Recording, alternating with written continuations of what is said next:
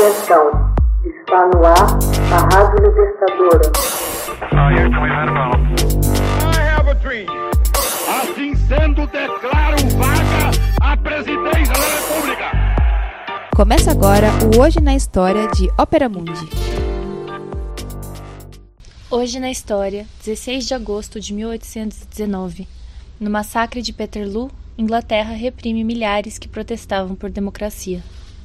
Em 16 de agosto de 1819, ocorre em Manchester o chamado Massacre de Peterloo, uma etapa dolorosa da marcha da Inglaterra em direção à democracia. Enquanto uma grave crise econômica se abatia sobre o operariado inglês, que se queixava de não estar representado no parlamento, o governo suspendia certas liberdades civis garantidas pelo habeas corpus. Exasperada, a oposição organiza uma reunião em Manchester, na St. Peter's Fields, mais de 50 mil pessoas ali se reúnem para ouvir Henry Hunt, o orador. No entanto, o encontro tendo sido apenas no último momento proibido, fez com que as autoridades mandassem para o local a milícia de segurança. Do conflito resultaram 11 mortos e centenas de feridos. Em seguida a esse massacre, o governo promulgou leis que restringiam ainda mais o direito de manifestação. O noticiário da imprensa dava conta de que o massacre de Peterloo, ou a Batalha de Peterloo, acontecera no St. Peter's Field, em Manchester, na Inglaterra, em 16 de agosto de 1819, quando a cavalaria foi contra uma multidão de 60 a 80 mil pessoas reunidas em uma manifestação para solicitar a reforma da representação parlamentar. O fim da era napoleônica em 1815 resultou em períodos de fome generalizada e desemprego crônico, exacerbados pela introdução das Corn Laws, as leis dos grãos, que eram tarifas de importação para apoiar os preços do grão britânico doméstico contra a competição de importações estrangeiras mais baratas.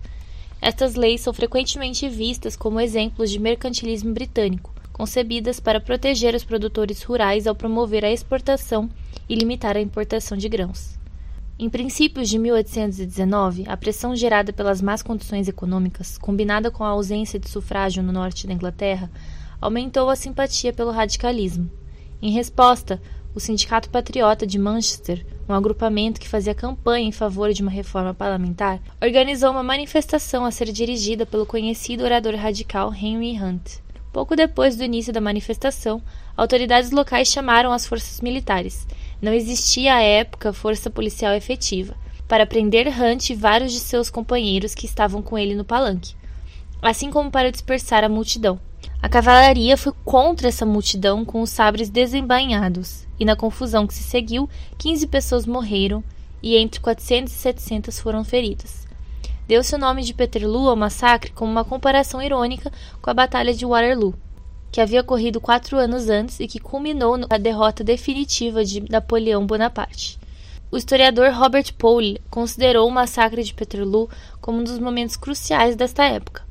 Durante o acontecimento, os jornais de Londres e de todo o país compartilharam o horror sentido na região de Manchester.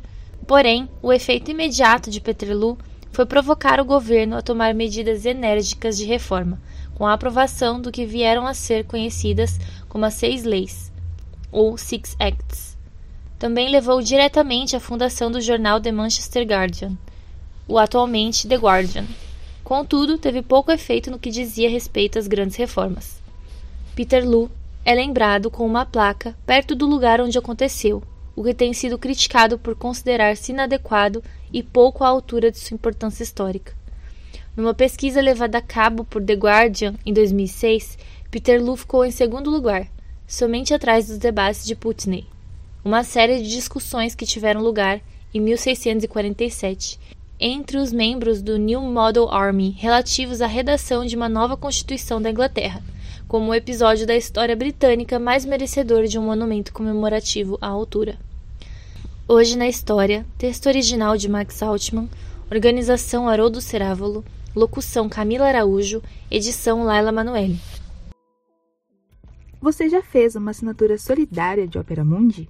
Com 70 centavos por dia, você ajuda a imprensa independente e combativa. Acesse www.operamundi.com.br/apoio.